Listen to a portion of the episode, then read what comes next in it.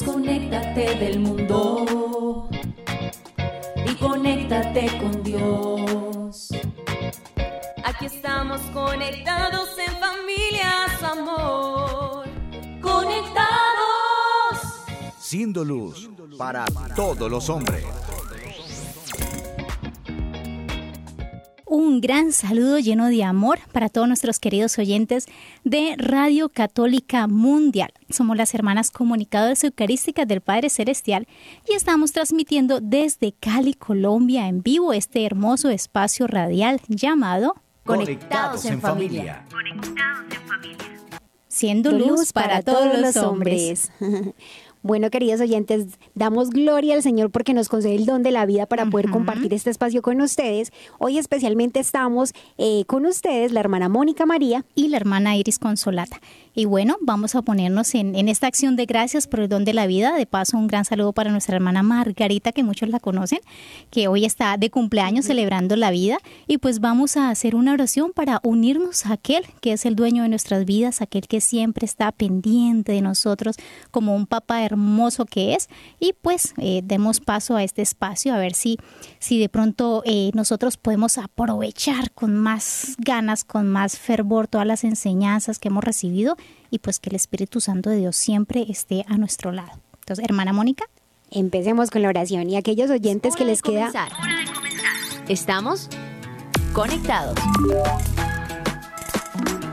Bueno, queridos oyentes, y aquellos que les es posible cerrar sus ojitos si no están en alguna actividad, para que tengamos la conciencia de que vamos a ponernos en comunión con nuestro Padre del cielo. Entonces invoquemos a la Santísima Trinidad en el nombre del Padre, del, del Hijo y del Espíritu Santo. Amén. Padre bueno, te damos gracias por el don de la vida, te damos gracias por aquellos que tal vez no te han dado gracias, por aquellos que no te conocen. Te damos gracias, Padre Celestial, por este espacio que nos concedes para formarnos en nuestra fe y poder dar razón de ella a quien lo necesite. Te suplicamos que nos mires con misericordia. Ámanos, Padre del Cielo, que sintamos tu compañía constante. Sonríenos para comprender que estás contento con nuestro actuar. Sánanos, Señor, en el cuerpo y en el alma. Guíanos en nuestro caminar para que siempre conozcamos y hagamos tu voluntad. Utilízanos, Señor, para ser instrumentos de caridad, de esperanza y amor para todas las personas con las que nos encontramos. Y si es necesario, Señor, corrígenos para que comprendamos que no es porque nos quieras hacer sufrir, sino que permites las dificultades, las correcciones para que sepamos que un buen padre quiere la perfección de sus hijos. Concédenos crecer cada día en deseos de santidad. Te suplicamos especialmente por aquella persona que nos está escuchando y está desanimada, que se siente solo, que está en alguna tribulación. Confiamos, Señor, que según tu providencia le concederás la luz, la fuerza y el amor que necesita esta persona para hacer tu voluntad. Y a ti, Madre Inmaculada, te suplicamos que nos reemplaces, que nos acompañes. Tú que fuiste la hija predilecta del Padre, concédenos ser hijos en el Hijo. Y que en todo lo que hagamos siempre busquemos darte gloria. Gloria al Padre, al Hijo y al Espíritu Santo. Como era en el principio, ahora y siempre, por los siglos de los siglos. Amén. Tu batería está cargando. No te desconectes. Bueno, bendito sea el Señor, ya está cargadita esta batería. Y pues queridos hermanos, recordemos que esta temporada ha sido llamada Formación en la Fe y prácticamente estamos llegando hoy Sí, al final ya. de esta temporada, bendito sea el Señor. Y hemos querido dedicar estos últimos programas para hablar sobre el actuar humano, ¿no? Sobre todas las obras, los actos, sobre la conciencia, todo esto que, que conlleva, ¿cierto? Ayer precisamente hablábamos sobre la libertad que cada uno de nosotros poseemos como un regalo de Dios, sobre la conciencia, ¿cierto? Y pues cómo a través de ella tomamos control y responsabilidad sobre cada acto que hacemos nosotros. Pues hoy vamos a profundizar un poco más sobre esa libertad que nos da la capacidad de ser personas morales, ya que pues cada vez que actuamos de manera deliberada, nos volvemos responsables de nuestros propios actos. Es la importancia de ejecutar bien nuestra libertad. Mira que mm, escuché por ahí una frase que dice, la conciencia es el mejor libro moral que el ser humano tiene. Mm, o sea, bonito. qué lindo esto porque cada uno dentro de sí, desde la niñez, está con esa capacidad de que eh, internamente nos impulsa siempre a buscar el bien, lo decíamos ayer hermana Consolata, siempre eh, esa ley eh, interna que Dios ha impuesto en el corazón del hombre, siempre le lleva a buscar el bien. Pero sí. pues tenemos que formarla porque cuando está deformada, lo hablábamos ayer, ya no distingue qué es el bien y con, digamos, el engaño del mundo cree que el bien eh, que está haciendo está bien y en realidad es una farsa.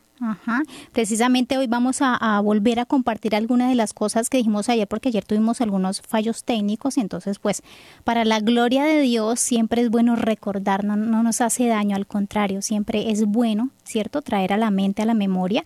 Y decíamos que la conciencia es precisamente esa voz interior que nos obliga a actuar de una forma y también nos dice si son eh, correctas o no nuestras acciones. Y podríamos decir que también es una capacidad de reflexión que tiene el ser humano que guiado a través de la ley, ¿cierto? Sabe entonces eh, hacer una cosa, escoger algo o rechazar otra cosa. Podríamos también decir que eh, siempre, siempre han existido normas o leyes impuestas, ¿cierto? El hombre jamás se ha salvado en toda la historia de que haya normas y leyes porque si no, no podríamos convivir. Y, Es que eso da orden. Exacto, y es obligatorio incumplir. Recuerdo que nuestro padre, que en paz descanse, fundador, siempre nos decía, bueno, si te crees muy rebelde, pues eh, no cumplas las normas de tránsito, a ver qué sucede. Exactamente, o sea, las consecuencias son graves. A veces pensamos que porque tenemos normas espirituales se nos hace más fácil porque no vemos las consecuencias inmediatas, pero ojo hermanos, también hay grandes y graves consecuencias en el alma cuando no cumplimos estas normas. Entonces recordamos precisamente ayer cómo era formar una conciencia recta. Y ya que hablas de, de eso de que uno cree que por el hecho de no seguir los mandamientos va a estar bien y va a tener más libertad, justo hoy hermanos, el tema que vamos a tratar es, el es titulado, Escoge el bien y serás un ganador. Normalmente vamos eh, en nuestro programa para los nuevos, porque los que están continuamente con nosotros ya saben, vamos a iniciar con una frase de nuestra espiritualidad, que vamos con esto a abrir nuestro tema, así que vamos a ella. Conéctate con este pensamiento. Ama a Dios con tus actos, que Él prefiere esto a que le digas lindas palabras y que nuestros actos no correspondan. ¿Mm? Amén. Es como el que hace, eh, como el que contratan para hacer un trabajo. Puede ser muy buena gente, alabarlo aún mucho con, la- con la- las palabras, pero a la hora de la verdad no cumple con lo que le toca hacer. No pinta la casa, Imagínese. por ejemplo. No arregla lo que tiene que arreglar, pues de nada nos sirve las buenas palabras, ¿cierto?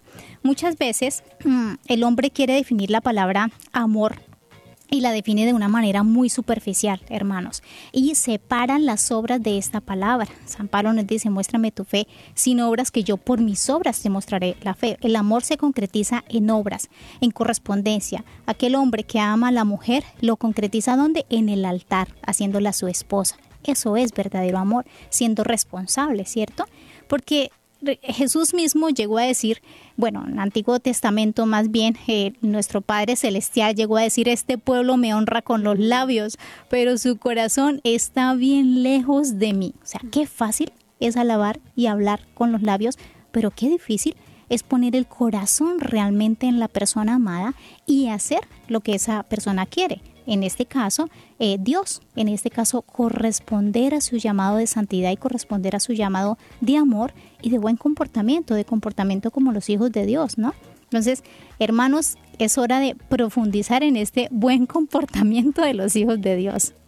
Que Dios nos conceda la gracia, hermana Consolata, como de realmente mm, no vivir de apariencias, sino que realmente seamos coherentes con lo que decimos y cómo actuamos. Porque a veces uno escucha mucho de personas de que, ay, yo creo en Dios, hermanita, y yo hago esta novena, y yo, y yo rezo. Pero venga, usted va a misa los domingos. Ay, no, hermana, no, yo no tengo tiempo. Bueno, la verdad es que me da pereza. Ay, venga, y, y usted está casado con su esposa, o bueno, o lo contrario, usted está casado con, con- con su esposo Ay, hermanita, la verdad es que a mí nunca me ha gustado el matrimonio. No, no, vea, yo creo en Diosito, yo lo amo, pero eso de casarme o de días. confesarme con un padre que es igual pecador que yo, ah, no, que eso no me lo pide. Entonces, mira la incoherencia que hay ahí. Eso me recuerda, hermana Mónica, a un programa que hacíamos en la semana pasada, si no estoy mal, sobre el amor afectivo y el amor efectivo. Mm, imagínate. Que muchos nos quedamos en el amor afectivo, en esto, de que ay, yo lo amo mucho porque siento, porque experimento, porque es bonito. Y O porque le rezo la novena. O porque le rezo la- y es, o sea, está bien, no estamos Claro, diciendo que sí. esté mal, está bien para empezar. Eso es como cuando el hombre le, no se le da piropos, acá en Colombia piropos es como le hace galanteos a una mujer y la quiere conquistar, se siente bonito, pero después de eso ya pasa al amor efectivo. que cuál es el matrimonio, la obediencia, la fidelidad a esa persona. De la misma manera, pues pasa con Dios. Y es que una vida realmente piadosa tiene que llevar frutos, o si no se vive superficialmente, y así no lo quiere Dios, no quiere lindas palabras, sino actos. Hermanos, cuando hablamos de moral, hablamos de un conjunto de reglas también, de prohibiciones y de mandatos que nos sirven para custodiar la libertad y para que cada ser humano pueda alcanzar su plena realización. La conciencia moral, nos dice el Catecismo de la Iglesia Católica en el numeral 1796, es el juicio de la razón por la que la persona humana reconoce la calidad moral de un acto. Es- o sea, esa es- co- ¿cómo, cómo, ¿cómo explicarlo? Es decir, cuando moralmente y en libertad escogemos algo, nosotros nos hacemos padres de esos actos, nos dice también el catecismo. El hombre se convierte en un papá de la obra o del acto que hace porque lo hizo en plena conciencia, lo hizo con plena voluntad, lo hizo con plena incluso advertencia, todo. Eso sirve para que no nos excusemos, también lo hablábamos ayer. Muchas veces nos excusamos de las obras echándole la culpa a los demás, a las circunstancias, al yo no quería, a la y es que me tocó o al que se lo merecía al otro. No, cada uno es responsable y esto nos lo enseña el catecismo, cada quien es responsable de sus propios actos. Por eso hay que discernir muy bien si están conforme a la ley inscrita en nuestro corazón o por el contrario, obedecen más a nuestros instintos carnales que son impulsivos y se lanzan hacia lo más cómodo, fácil, tentador y a lo más placentero. Dios mío, mire que mm, cuando tú hablabas pensaba que ahorita mm, se vive mucho de que la, la libertad, ¿no? La libertad del hombre, que nadie lo, lo, lo coaccione, que yo soy eh, quien me mando, yo miro qué hago y yo decido qué está bueno y qué está mal. Y a veces creemos que la moral, o lo escuchamos, o lo hemos experimentado, que es como una jaula o una prisión que nos quita la libertad, ¿sí? Sí. Y que algunos aseguran que pues ya no está de moda, que digamos cuando una, fe- una persona vive su fe radicalmente y otra persona que es muy laza le dice, pero qué exagerado eres, o sea, eso ya está obsoleto, o sea, eso de la moral, qué moralista eres. El nuevo Mira, pensamiento moderno. Imagínate, la ignorancia, la ignorancia es atrevida, Mm. porque realmente, hermanos, lo hablábamos al inicio, que, que así es el comentario, hermana Consolata, viva pues sin, sin las sin las reglas, o sea, sin las señales de tránsito, a ver qué tan bien le va, porque es que me están coaccionando mi libertad. O sea, es una manera de cuidarte en tu salud física, sí, en el caso de, de- de las reglas normales de la salud, o sea, no, no, no sé, cuando uno va al médico, bájale el azúcar, eh, no, No no tome coma, alcohol. ah, porque le hace daño. Y usted, ah, pero este médico me quiere coaccionar mi libertad de comer lo que yo quiera. No, es por el bien de tu salud. Lo mismo pasa en el caso de la ley moral, o sea, son condiciones necesarias para conducir a una persona al pleno desarrollo de sus capacidades de conocimiento de amor, o sea, al pleno desarrollo. Dios nos quiere perfectos, o sea, nos quiere la plenitud, lo que logremos en esta tierra porque es un valle de lágrimas, ¿no? Y, y es verdad, hermana Mónica, que sí, o sea, vale, no es fácil, no estamos No, diciendo no, que no, sea fácil eh, cumplir estas normas porque a veces es exigente, ¿cierto? Requieren un gran compromiso, es vivir como hijos de Dios, entonces se necesitan virtudes como la abnegación, ¿cierto? Como la templanza, ¿cierto? Y pues eh, recordemos, hermanos, que por el pecado original estamos eh, inclinados hacia la concupiscencia y no nos gusta. Hay tres, eh, meditaba yo en estos programas en, en mi oración y pensaba que hay tres palabras que la humanidad en nuestra eh, época actual casi no soportan y son eh, prohibido, ¿m? ley, y ve, se me olvidó la otra, pero era prohibido y, y- y ley, o Lo sea, son, sí, son claro. cosas que, que casi no, no lo soportamos y no nos gustan cuando lo, lo escuchamos, el otro sacrificio. No nos gusta cuando lo escuchamos. Y La carne grita. Exactamente, pero como ahora todo es hablado, ¿no? Pero como la- depende de la circunstancia, más adelante vamos a hablar de eso, las circunstancias, que porque es prohibido, ¿no, hermanos? El vivir hijos, vivir como hijos de Dios es un ideal que nos ha puesto el mismo Señor nuestro Jesucristo. Y es un ideal alto, claro que sí, ser santos como vuestro Padre del cielo es santo. Y el Señor, lo decimos un- una vez más, no nos mandaría algo que, que fuese imposible. Y lo hermoso, hermanos, es que nosotros los cristianos, los hijos de Dios, debemos estar seguros de que siempre nos va a ayudar los ejemplos y la gracia de nuestro Señor Jesucristo. El auxilio de María Santísima, de los santos, eh, de nuestro Santo Ángel de la Guarda. Y sobre todo vamos a estar asistidos por la gracia del Espíritu Santo que se nos dan en los sacramentos y que pues también viene en nuestro auxilio cuando lo pedimos en oración. Entonces no estamos solos porque a veces hay situaciones difíciles, sobre todo en los trabajos, cuando son trabajos seglares, ¿cierto?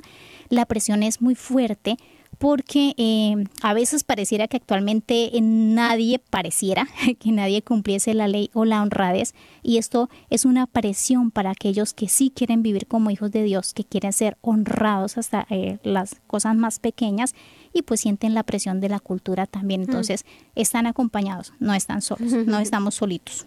Hermana Consolata, entonces podríamos decir que, o sea, la moral católica es la que nos enseña que lo más importante es vivir, crecer y perseverar en esa gracia que Dios nos ha dado a través del bautismo. O sea, acudir a los sacramentos. Digamos, si uno sabe que, lo hablábamos ayer, que tengo mi conciencia deformada, corregirme y buscar formarme para procurar eh, con la gracia de Dios, aqu- aquella que no deje perder, buscar la santidad. Pero aquí juega un papel muy importante la libertad y no el total. libertinaje. Sí, porque es que la libertad hace que el hombre sea un sujeto moral. O sea, cada vez que uno actúa de manera deliberada, o sea, voluntariamente, el hombre es responsable de lo que hace. Lo decíamos, no mi vecino, no mi esposa, no mi amigo, yo soy responsable moralmente de lo que hago, ¿sí? Y cada vez que ejecuto un acto, sea mental, de obra, lo hago tras un juicio de conciencia, convirtiendo este acto en algo que se puede calificar moralmente bueno o malo. malo. Hay algo también muy bonito, no sé, a mí me, siempre me gusta como definir las cosas para yo poderlas comprender y entender y como asimilarlas, ¿cierto? Y podemos decir que la moral cristiana, hermanos, con sus leyes, con sus mandatos, con sus exigencias, es como una madre, como una nodriza, es como una mamá que cuida nuestra alma para hacerla crecer y para asemejarla al mismo Cristo. Esa mamá tiene las leyes de Cristo, eh, los ejemplos de Cristo, eh, la forma de pensar de Cristo, la forma de actuar de Cristo, y esa, y esa mamá nos la va formando en el alma. De modo que nuestra alma, en la medida en que va creciendo un crecimiento espiritual, pues se va asemejando cada vez más a Cristo. Y esto es algo eh, hermosísimo, me parece a mí, porque la iglesia siempre es una madre y, y- y hay que obedecer siempre a las mamás. Hermana Mónica, ¿qué le parece si ahora a veces le preguntan a uno, bueno, pero ¿cómo sé yo cuando un acto es bueno o cuando un acto es malo? Y eso es a veces difícil de discernir porque, como decíamos ayer, cada uno tiene su conciencia más formada que otra o deformada que otro y entonces a veces se hace difícil. Pero aquí viene la iglesia a ayudarnos y en el numeral 1750 del Catecismo de la Iglesia Católica podemos ver, encontrar unas reglas de oro, unas reglas, mejor dicho, que nos van a decir en cada momento cómo calificar nuestros actos. Entonces, primero, en primer lugar, hay que tener en cuenta el objeto elegido. Esto se refiere a que no puede haber una obra buena con un objeto malo. Es decir, por ejemplo, si yo le doy de comer al pobre, que en apariencia es algo bueno, pero si ese dinero es de mala procedencia, puede ser robado, ganado de mala manera, ya no es un acto bueno, porque hay un elemento malo, hay un objeto malo que es el robo, hay un pecado, ¿cierto? Entonces, más o menos, esto sería el objeto elegido. Y en segundo lugar, em, de la intención o fin que se busca. Ah, esto dice que no puede haber una obra buena cuando hay una mala intención. Ejemplo, dar de comer al mismo pobre, pero es para que pues me digan qué buena eres, eh, no, esta persona hace unas obras de caridad, o sea, es para que me alaben.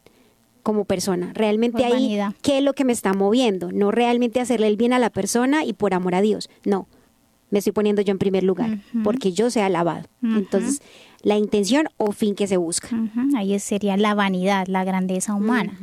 Y en tercer lugar, las circunstancias de la acción. Recordemos que esto lo podemos encontrar en el numeral 1750 del Catecismo. ¿Qué quiere decir las circunstancias de la acción? Que no puede haber una obra buena si, las circunstancias en las que se ha realizado son indebidas. Por ejemplo, seguimos con el pobre.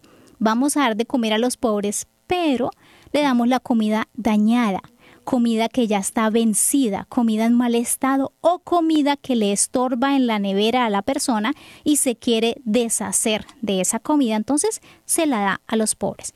Estas circunstancias no son válidas y no es un acto perfecto porque es un acto incluso puede ser falta a la caridad se pueden enfermar con esa comida, eh, no, no está bien, no es bueno y no es un actuar como hijos de Dios. Mira que esto me hacía recordar cuando hablamos también al inicio de que siempre hay una ley divina en el corazón del hombre y que uno no se puede excusar de que uno no está formado. Mi abuelita nunca pues recibió formación, sino que es de esas abuelitas que siempre oró, que tenía su librito de oraciones. Pero me acuerdo que yo estando muy pequeña siempre nos enseñó, porque mi abuela, por ella fue que aprendimos que siempre había que hacer pues obra de caridad y que ella cocinaba y hacía para una tercera persona que llegara. O sea, que el alma del purgatorio decía así mi abuela.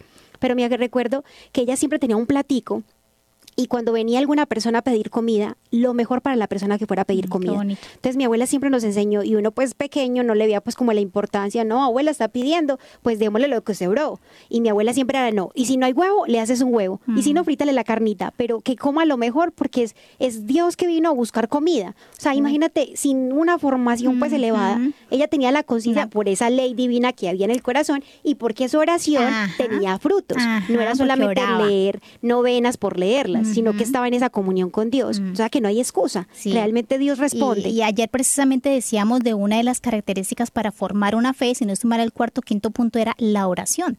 Vea cómo, cómo es de poderosa la oración cuando no hay medios para la formación, que es eh, cuando eh, la gente vive en el campo, de pronto nuestros campesinos no tienen tanto acceso a los medios como sí los de ciudad, y, y ellos sí tienen acceso a la oración. Entonces, esa oración forma, forma muchísimo. Pero bueno, hermanos, ¿qué les parece si vamos a nuestro viviendo el hoy y repetimos la ejaculatoria que nos estamos aprendiendo? Padre, que todos seamos una sola familia para gloria tuya. Bueno, queridos oyentes, entonces, ¿qué le parece, hermana Consolata, si le recordamos? Vamos a recordar, Ajá. ajá, vamos a recordar lo, dónde nos pueden llamar o escribir a nuestro chat en vivo ahí en, el, en YouTube o a través de WTN, que ahí nos llegue la, la preguntita.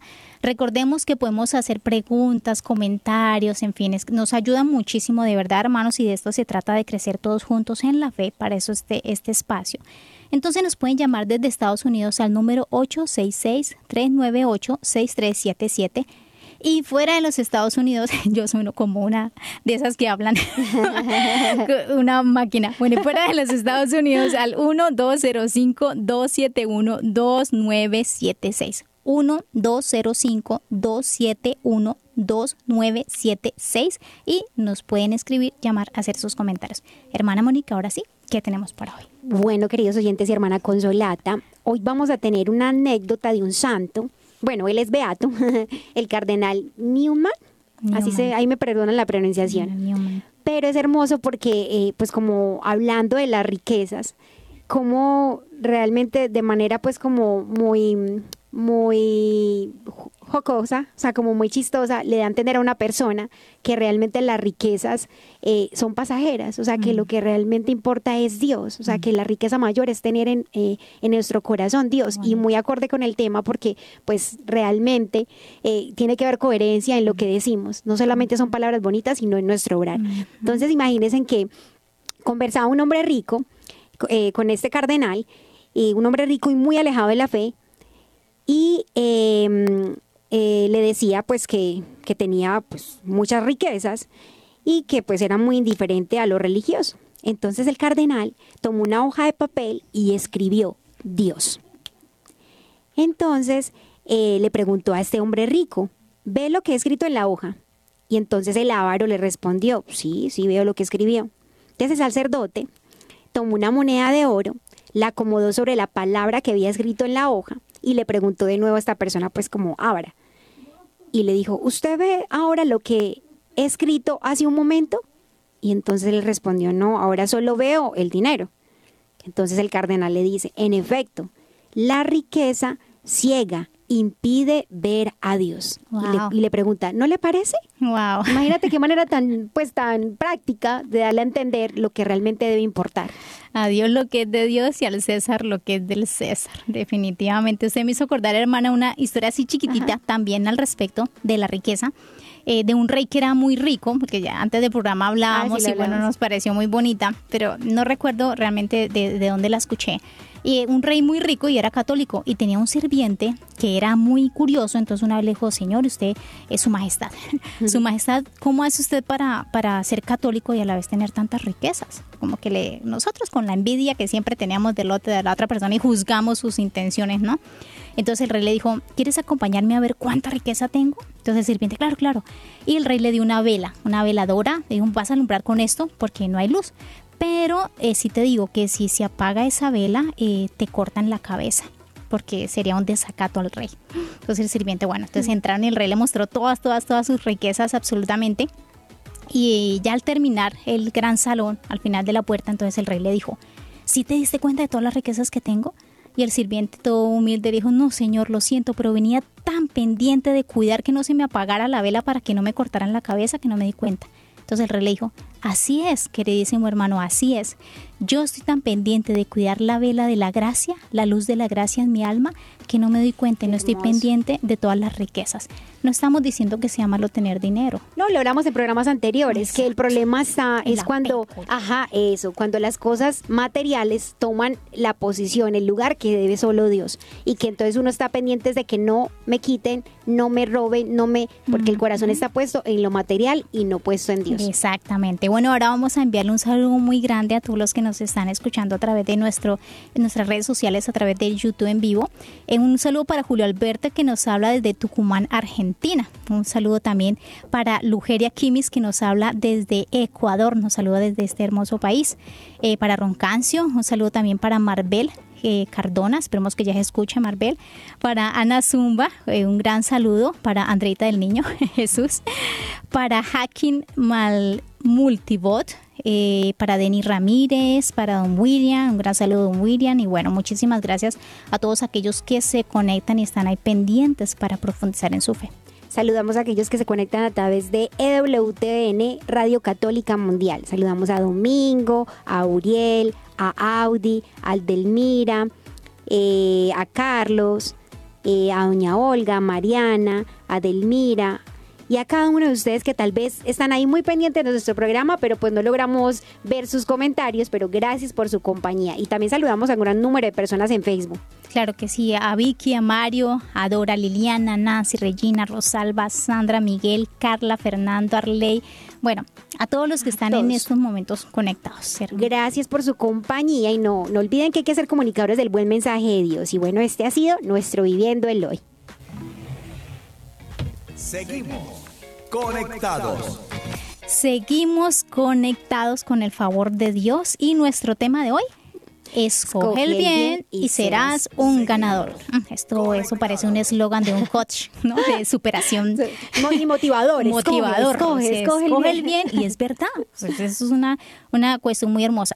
Recordemos entonces que hemos dicho que los actos morales de la persona, porque únicamente las personas tenemos actos morales, los animales no, ¿no? las cosas no, porque no tienen ese discernimiento, ¿cierto? Son responsabilidad propia de cada uno del que los hace. ¿Por qué? Porque lo realiza con plena advertencia, conocimiento, dándose cuenta, sabiendo y queriendo. Aquí hago un paréntesis y es que a- a el catecismo de la iglesia también nos enseña que cuando una persona tiene algún impedimento, lo decíamos ayer, que como ayer tuvimos tantas fallas, no sabemos si, si, si nos escuchó todo.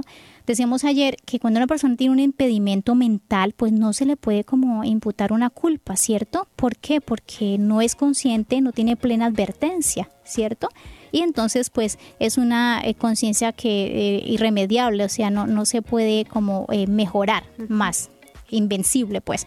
Más la persona que sí la tiene, que es consciente, que puede estudiar, que hace las cosas dándose cuenta, queriendo, conociendo, pues a ella la persona tiene la responsabilidad total, tanto de si es mala y mucho más si es un acto bueno que hace en el ambiente que ahorita nos movemos, en esta actualidad en que estamos, es importantísimo, hermanos, que constantemente estemos muy atentos de nuestros actos y que formemos nuestra conciencia, porque puede pasar, lo decíamos ayer, que por el ambiente en que nos rodeamos, eh, lo que sabemos que está mal, de cierta manera el ambiente no lo haga pensar que está bien. Entonces ya de cierta manera mi conciencia se puede convertir en una conciencia adormecida que aunque me quiera decir yo lo acallo porque es que ya el ambiente, o sea, todo el mundo lo hace porque no lo voy a hacer yo. Muy típico ahorita en las relaciones de noviazgos. Si todo el mundo tiene relaciones sexuales en el noviazgo, ¿por qué yo en mi noviazgo no soy la única pareja que tengo? O sea, yo no voy a ser pues como el anticuado, eh, el moralista, pues eso, hermanos, tenemos que cambiar el pensamiento y por eso formarnos para no dejarnos engañar por el espíritu del mundo. Porque es que cuando hay una formación, cuando no hay una formación sólida, de todas maneras, la voz de la conciencia siempre nos emite una alarma, ¿sí? Ante situaciones que son moralmente malas. Otra cosa es que la queramos callar. Por eso tenemos que formarnos y cuando sentamos que de pronto estamos como siendo muy fríos, de una, volver a la gracia y decir, Señor, ten misericordia de mí. No quiero que, lo decíamos ayer, no quiero que tú estés, eh, eh, o sea, que... Disgustado. no, y que estés en silencio, que estés en ah, silencio y no me hables. Dios calla, cuando la conciencia se calla. Precisamente esto que usted nos comparte, hermana eh, Mónica, el numeral 1770 nos lo dice el catecismo de la iglesia. Dice que en lo más profundo de su conciencia el hombre descubre una ley que él no se da a sí mismo, sino a la que debe obedecer y cuya voz resuena cuando es necesario en los oídos de su corazón, llamándole siempre a amar. Y el documento Gaudium et Spes nos dice algo precioso. ¿Por qué, hermanos? Porque la conciencia nos mueve a la libertad. Según mi conciencia, yo me muevo en libertad para escoger lo bueno, lo que deseo, lo más honorable. Y este numeral, el numeral 16 de Gaudium et Spes, nos dice, la conciencia es el núcleo más secreto y el sagrario del hombre, en el que está solo con Dios, cuya voz resuena en lo más íntimo de ella. Ayer hablábamos de que era como esa habitación, la conciencia, esa habitación del alma y del espíritu del hombre, habitación sagrada, en la que nadie, nadie, aparte de Dios, puede entrar es donde se dan cita. Ya eh, nuestro queridísimo Papa anterior, Benedicto XVI, lo decía, es el lugar en donde se dan cita Dios y el hombre para hablar en verdad y con conciencia. Qué precioso.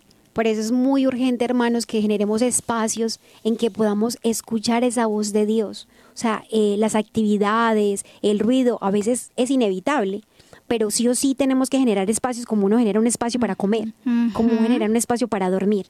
A veces es tanta las ocupaciones y tantas cosas que hasta la gente tiene poco tiempo para dormir, para comer, pero aún así, si uno procura cuidar su salud, también hay que procurar cuidar esos espacios para oír la voz de Dios, porque tenemos que poner mucha atención para que realmente esa conciencia nos pueda eh, eh, hablar, porque si no, eh, en tanta actividad uno va a estar tan ciego que si a duras penas tiene la, la forma, la conciencia formada, pero si uno está continuamente embombado por tantas cosas externas, por más que Dios quiera hablarte, no te va a poder hablar. Exacto. Y hermana, aquí hay dos tips que vamos a dar para esa formación también de la conciencia, aparte de lo que hablábamos ayer. Y el primero es el silencio, hermanos.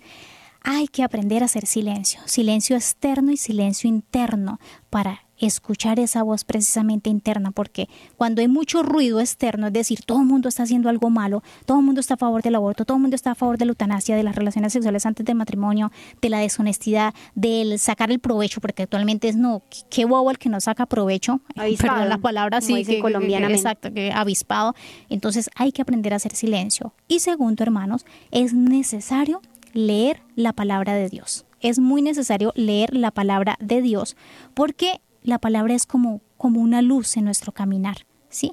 Y eh, pues por eso debemos hacerlo en oración, apoyándonos de la fe, en silencio, ¿cierto? Y pues para que eh, aprendamos a escuchar esa voz interior. Y por supuesto, otra tercera es seguir los caminos eh, a la luz de nuestro Señor Jesucristo, iluminar siempre nuestros actos a la luz de los actos de nuestro Señor Jesucristo. ¿Qué haría Jesús? Me acuerdo que mm. nuestro padre Antonio, eh, fundador de en paz descanse, él siempre decía, hijitos, pregúntense siempre, ¿qué haría Cristo en esta situación? ¿qué, ¿qué decisión tomaría la Virgen María? ¿La Virgen María se vengaría? ¿La Virgen María contestaría mal? ¿La Virgen María criticaría, chismosearía? Eh, ¿Cristo no perdonaría? Eh, ¿Cristo eh, atacaría a la otra persona? No, jamás. Entonces, esas tres cositas, el silencio, leer la palabra de Dios y seguir el ejemplo, ver nuestros actos a la luz del Evangelio de Cristo. Bueno, y también hay tres cositas que debemos tener muy pendientes que pues nos pueden ayudar en esos casos cuando estamos haciendo como nuestro examen de conciencia o cada vez que estamos discerniendo entre un acto u otro, si es bueno, si es malo. Pues bueno, el primero es, nunca está permitido hacer el mal para obtener un bien. Wow. Claro que sí, ya lo decíamos. Y esto lo podemos encontrar en el Catecismo de la Iglesia Católica en el numeral 1789. Hay muchas personas, siempre los recordamos los numerales porque hay muchas personas que les gusta escribir para después en, en su momento de oración repetir. Segunda regla de oro, todo cuanto queráis que os hagan los hombres, hacedlo también vosotros a los demás. O sea, no hacer nada que no queramos que nos hagan a nosotros. Así es. Y el tercero, la virtud de la caridad debe actuar siempre con respecto hacia el prójimo y hacia su conciencia. Su conciencia. Entonces, pecando, así contra nuestros hermanos, hiriendo su conciencia, pecáis contra Cristo. Esto lo dice Primera de Corintios 8, 12. Entonces, hermanos, la palabra de Dios nos dice que no debemos hacer cosa que sea para nuestro hermano ocasión de caída, tropiezo, debilidad. A veces puede pasar que, digamos, eh, dicen ser cristianos, pero en su actuar siempre vienen escandalizando a los demás entonces uno también debe estar pendiente de eso. O sea, puede ser que para mí, digamos, no sea, no sea un acto escandaloso, pero que de pronto mi hermano no lo va a comprender y si lo hago para él va a generar el escándalo. Entonces debo ser muy prudente en mi manera de actuar. O sea, siempre como dices tú, pensando cómo actuaría eh, Jesús, cómo actuaría la Virgen María, los santos. O sea, tienen que ser nuestros modelos, no como actúa cualquier persona, porque si podemos de modelo otra persona, va para allá. Va, realmente nuestros modelos son Cristo, la Virgen María y los santos. Sí, porque eh, perfecto, pues solo Dios, ¿cierto? Porque desafortunadamente eh, se pueden nos hablamos de que la conciencia cristiana moral eh, pertenece también a la razón de la persona, ¿cierto? Pero podemos emitir razones falsas, ayer también lo decíamos, cuando la conciencia está invadida por la ignorancia o cuando la conciencia ya está apagada, callada, ¿cierto? O cuando la conciencia está debilitada, ¿sí? Porque insensible prácticamente, indelicada, una conciencia mal formada, entonces hay en esos momentos, como ya decíamos, se le puede acusar a la persona de esa falta de, buscar, de hacer. Eh, yo recuerdo aquí en la parábola del Señor de los cinco talentos, ¿no? La conciencia es un gran talento que Dios nos ha dado, la razón. ¿Y qué pasó con el que se le dio un talento? Tuvo miedo, no discernió cuál fue el pecado. El pecado no fue tanto eh, como el, el, el, miedo o el esconderlo, sino que él no buscó como los demás la manera de fructificar. Fue ¿Cómo diríamos porque el Señor, le dijo, el Señor le dijo, no fue, ajá, no fue diligente y como que al Señor no le gusta a las personas que no, no son diligentes, entonces no fue diligente en averiguar, si no sabía, averigüe, pide ayuda con los que tenía cinco talentos. El que tenía cinco talentos, el Señor le dio más porque lo vio que, que era como capaz.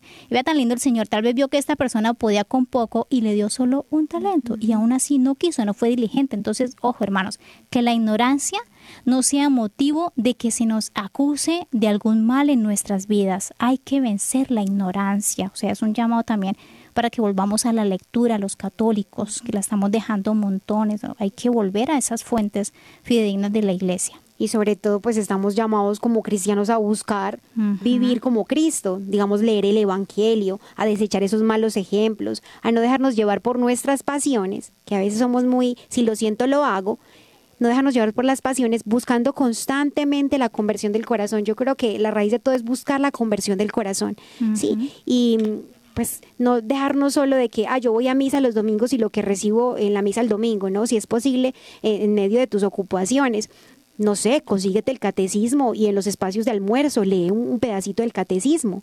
Digamos, eh, antes de acostarte, lee un versículo de la Biblia. Lo decíamos, apenas estamos, no llevamos mucho del inicio del año. Que ese sea un propósito, ¿no? Para este un propósito, año. Leernos la Biblia completamente.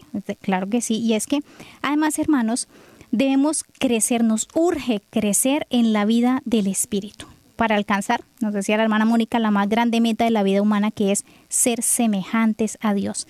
En algún momento leía yo en un libro espiritual que eh, la santidad más que lograrla por nuestros propios eh, actos, porque también es una gracia de Dios, es miti miti, pero la santidad es un regalo que Dios da a sus amigos.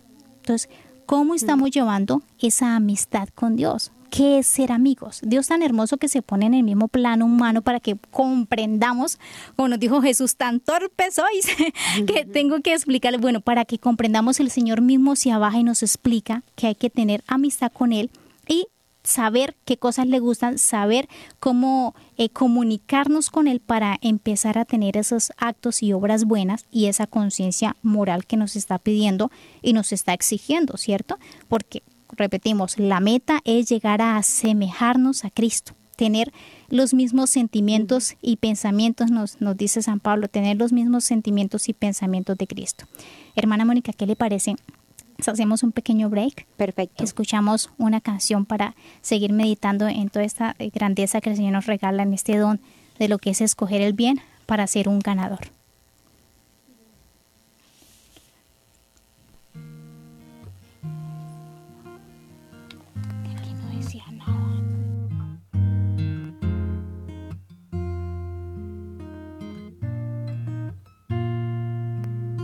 Delante de los ángeles tañeré para ti, Señor. Delante de los ángeles tañeré para ti, Señor. Delante de los ángeles tañeré para ti, Señor. Delante de los ángeles tañeré para ti, Señor. Te doy gracias, Señor, de todo corazón. Delante de los ángeles tañeré para ti. Me postraré hacia tu santuario. Me postraré hacia tu santuario. Delante de los ángeles tañeré para ti, Señor. Delante de los ángeles tañeré para ti, Señor. Daré gracias a tu nombre por tu misericordia y tu lealtad promesa supera tu fama. Cuando te invoqué, me escuchaste, acreciste el valor en mi alma. Delante de los ángeles, tañeré para ti, Señor. Delante de los ángeles, para ti, Señor. Que te den gracias, Señor, los reyes de la tierra, al escuchar el oráculo de tu boca. Canten los caminos del Señor porque la gloria del Señor es grande. Delante de los ángeles tañeré para ti, Señor. Delante de los ángeles tañeré para ti, Señor. Delante de los ángeles tañeré para ti, Señor. Delante de los ángeles tañeré para ti, Señor.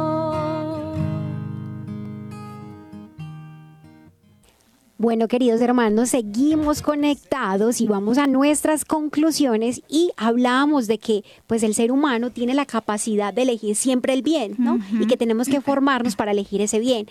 Y no es, digamos, un no es un secreto que a todos, incluyéndonos nosotras como consagradas, que estamos en la lucha continua porque la carne grita siempre hacer lo que le apetece, ¿sí? Dada la debilidad que tenemos por el pecado original, esta concupiscencia que lo dice San Pablo, ¿no? No hago el bien que quiero y hago el mal que no deseo. O sea, siempre estamos en esa lucha y más el ambiente no nos favorece, pero estamos llamados a ir contracorriente. Entonces, formarnos para elegir siempre el bien, aunque a veces no se quiera, no se sienta, porque no nos podemos llevar por los sentimientos. ¿Qué tal que una mamá se acostumbrara, porque hoy siento me levanto a despachar a mi hijo, porque hoy siento voy a arreglar la casa bien? No, pues sería fatal. No, no nos movemos por los sentimientos, nos movemos por convicción, porque yo sé que a Dios le agrada que yo busque el bien y realmente gente ahí voy a encontrar mi libertad, porque si no sería esclavo del, pecado, que es supuestamente la libertad, pero en realidad soy esclavo de mis pasiones. Exactamente, qué, qué bonito hacer esa diferencia, hermana Mónica, aprender a diferenciar lo que es la libertad verdadera y el libertinaje. ¿Por qué entró el pecado en el mundo? Nos dice San Pedro, si no estoy mal, ¿por qué? Por culpa del demonio, por culpa del diablo entró la enfermedad, es decir, entró el mal en el mundo. ¿Por qué? Porque el demonio, Dios había creado, esto invitamos a los que quieran profundizar más en este tema de la libertad que se lean en muy bonito de San Agustín sobre el libre albedrío. Es muy bueno, ahí se puede aprender bastante sobre esto. Porque el demonio, ¿qué pasó? El demonio fue un libertino y nos quiso enseñar a ser libertinos, ¿sí? Es decir, rechazó la libertad de Dios y optó por el mal, optó por el mismo, por complacerse al mismo y ponerse de primeras.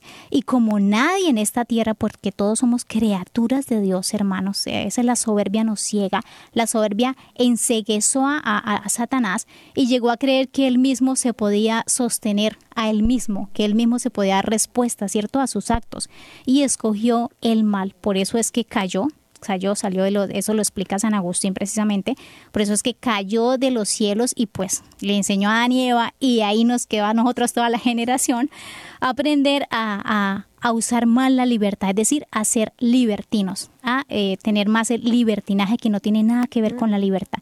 La libertad es esa capacidad de obrar el bien que Dios le dio al hombre.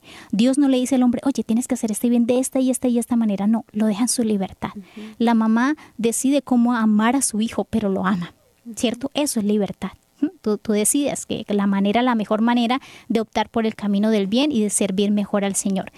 pero muy diferente es cuando optamos por el mal, por el pecado. Eso ya es libertinaje, por la desobediencia, por el rechazo a Dios. Y por último, hermanos, ¿qué les parece, hermana Mónica? Si pues les compartimos algunas prácticas eh, que nos pueden ayudar en ese discernimiento de, escoger el bien, ¿cierto? Y es hacernos unas preguntas. Son unas preguntas muy buenas que nos vamos a hacer cada vez, pues no todas, pero sí algunas, porque imagínense cada vez que vayamos a hacer un acto o una decisión más bien. uno entonces. Exacto. Como pregúntese y esto y esto y esto, entonces no se vuelve muy difícil. Pero cuando tengamos la posibilidad de alguna de esas, primero, ¿por qué voy a hacer tal cosa? ¿Por qué hacerlo? Segundo, ¿por qué no debo hacerlo? Tercero, ¿qué gano y qué pierdo si lo hago o no lo hago? Cuarto, ¿a quién puede beneficiar o perjudicar con la decisión de mi elección? yo creo que ya estas cuatro preguntas nos son un filtro excelente para saber si la obra que voy a hacer va a tener frutos de vida eterna San Pablo a los Gálatas, si no mal, nos habla de los frutos del Espíritu Santo. Si esta obra que voy a hacer va a tener frutos en el Espíritu Santo o va a tener frutos en la carne, porque lo que viene de la carne muere, perece, porque la carne muere, pero lo que viene del Espíritu permanece para la vida eterna. Entonces, ¿por qué voy a hacer tal cosa? ¿Qué me mueve realmente? Si yo voy a hacer una obra, bueno, ¿qué me mueve? Que me miren. Hay gente muy admirable, hay santos que son muy admirables, que hubo un santo no me acuerdo si es San Juan, eh, el santo cura de Ars u otro santo, a quien le llevaron una persona para que orara por él, y él lo remitió a otro santo. Pero por la humildad de esa persona, la persona, la otra, recibió la gracia que quería. ¿Y por qué? Porque él discernió, dijo, si yo hago esto me van a tratar como santo y me van a decir, entonces él prefirió ser humilde, no vayan donde fulano de tal a que le, eh, le haga la oración y fueron ante la otra persona, pero el demonio, o sea, salió y la oración funcionó por la humildad del que le había hecho que fuera. Entonces ahí él se preguntó, bueno, ¿por qué voy a hacerlo? Por humildad, porque me miren eh, si me piden un favor, bueno, bueno, un favor diferente, ¿cierto? Siempre se va a hacer, pero una obra, voy a alimentar a los pobres, ¿por qué? Por aparecer, porque toda la comunidad me diga, ay, mire cómo se esfuerza, qué santo es, qué bueno. Entonces coja ese dinero, si quiere hacer una obra perfecta, désela a otra persona y pase usted de anónimo. Eso es una obra perfecta, hermanos. El anonimato es la cosa más perfecta que podemos hacer en nuestras vidas. Que no nos inscriban el nombre afuera en una, en una, lápida en la iglesia, en una, en una placa, Dios que lápida, en una placa en la iglesia diciendo, y fulanito de tal dio tanto. Bueno, no estamos juzgando cada quien hace sus pues, cosas. Tampoco está mal que sea Exacto, pero tampoco está mal. Pero es perfecto, perfecto que no se haga porque pasas por la humillación del anonimato y nadie te va a ensalzar. Lo ves Dios, sí te va a ensalzar Dios. Dios únicamente lo, lo El premio va a estar en, el, en la eternidad y no acá en la tierra, porque se dice si ya tuviste tu premio acá, entonces ¿qué vas a esperar en la eternidad? Exactamente. Es, es difícil, pero se necesita mucha humildad. Sí, y la vida de la gracia nos va ayudando a esto. Quinto, hermanos, es preguntarnos, ¿es lícito o moral lo que voy a hacer, decir o pensar? ¿Ah? Ay, Dios mío, ¿cuántos pensamientos? Sexto, ¿tengo suficiente información y serenidad para elegir? O sea, importante ahí lo que hablábamos del pare, ¿no? Hacer un silencio, buscar en la oración a Dios, acudir a la Santa Misa, no llegar tarde, llegar antecitos, preparar la Santa Misa. bonito.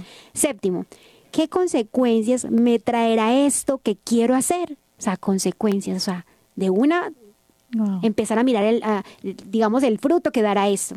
Octavo, ¿puedo permitir que otros elijan por mí? Uy, esa octava está buenísima es actuado sobre todo para los jóvenes. Bien virtuoso. Ajá, está buenísimo porque sobre todo para los jóvenes cuando se encuentran en ambientes eh, malos, con compañías malas, en ambientes de droga, en ambientes de sexo desenfrenado, en ambientes, en malos ambientes en donde se ven cosas que no se deben, el joven debe preguntarse, bueno, le doy permiso a los demás para que elijan por mí. Imagínate que me influencien y que entonces yo no tenga la libertad de elegir moralmente porque yo sé solo que me dijo influenciar. porque me entonces qué importante coger cada una de estas preguntas, qué consecuencias traerá si yo cometo una falta, un pecado, qué consecuencias trae para mi alma y para la comunidad. Ojo, hermanos, los que estamos en un camino de espiritualidad, eh, muchos místicos han hablado de que cada pecado de un consagrado, y recuerdo que consagrado es todo aquel que está bautizado, no la hermana, no el sacerdote, es una consagración pues eh, de, una separación, ¿cierto? Para allá, para el servicio total de Dios, pero consagrado estamos todos por el bautismo. Cuando un consagrado comete una falta grave, esto desata aún más el demonio y los demonios en esta tierra. Es como si, a todo, es la comunión de los santos. Exactamente, la comunión de los santos. Esto afecta a mi iglesia, afecta a mi familia, afecta a mi comunidad. O sea, es a veces uno dice, ay Dios mío, ¿quién puede vivir así, no? O sea, qué terrible estarnos preguntando, es el compromiso, pero hay que hacerlo. Vivir con calma, vivir en libertad, vivir tranquilos como quien vive amado, como les ha puesto el San Juan, ¿no? Que al final de su vida solo repetía, hijitos, mm. amaos los unos a los otros. Él, no, no, y en eso se resume toda la ley. Él no tenía otra palabra sino, ámense los unos a los otros. Y por ese amor, pues responderemos rápidamente todas estas preguntas. Ese amor nos llevará a escoger un acto bueno, a elegir un acto bueno. Y pues a ser ganadores, porque quien escoge el amor, escoge ya una ganancia enorme, la total ganancia para sus vidas. Y no tiene pérdida porque el amor es Cristo y ahí no tenemos pérdida. Y la hablamos de la oración, entonces yo creo, hermana, que, que es necesario pedirle a Dios a través de la oración que nos conceda la gracia de poder practicar esto, de siempre formar nuestra conciencia y buscar hacer el bien y buscar la santidad. Vamos entonces a hacer una pequeña oración ya para despedir nuestro programa. En el nombre del Padre, del Hijo y del Espíritu Santo. Padre Celestial, te pedimos que en estos momentos derrames, regales, nos dones tu Santo Espíritu, que avives en nosotros esa capacidad de juzgar, esa capacidad de elegir, esa capacidad de hacer uso bueno de nuestra voluntad para escoger siempre aquello que más te da gloria aquello que más bien le hace a nuestros hermanos y aquello que mejor me santifica en mi vida diaria, en mi vida de comunión, en mi vida de relaciones con los demás, aquello que es lo que el Espíritu tuyo quiere de mí y aquello que es lo mejor para todos y para en la eternidad cuando nos encontremos allá contigo. Padre Celestial, acuérdate de nosotros, bendícenos y regálanos esa capacidad de vivir en tu presencia bajo tu misma mirada. Gloria al Padre, al Hijo y al Espíritu Santo. Como era en el principio, ahora y siempre, por los siglos de los siglos. Amén. Bueno, hemos estado con ustedes las hermanas comunicadoras eucarísticas del Padre Celestial desde la ciudad de Cali, la hermana Mónica María y la hermana Consolata de María. Muchísimas gracias a todos por acompañarnos y los esperamos la próxima semana para empezar una nueva temporada. Dios los bendiga. Hemos estado Conectados con Dios tu batería ha sido recargada. Próximo programa. Conectados.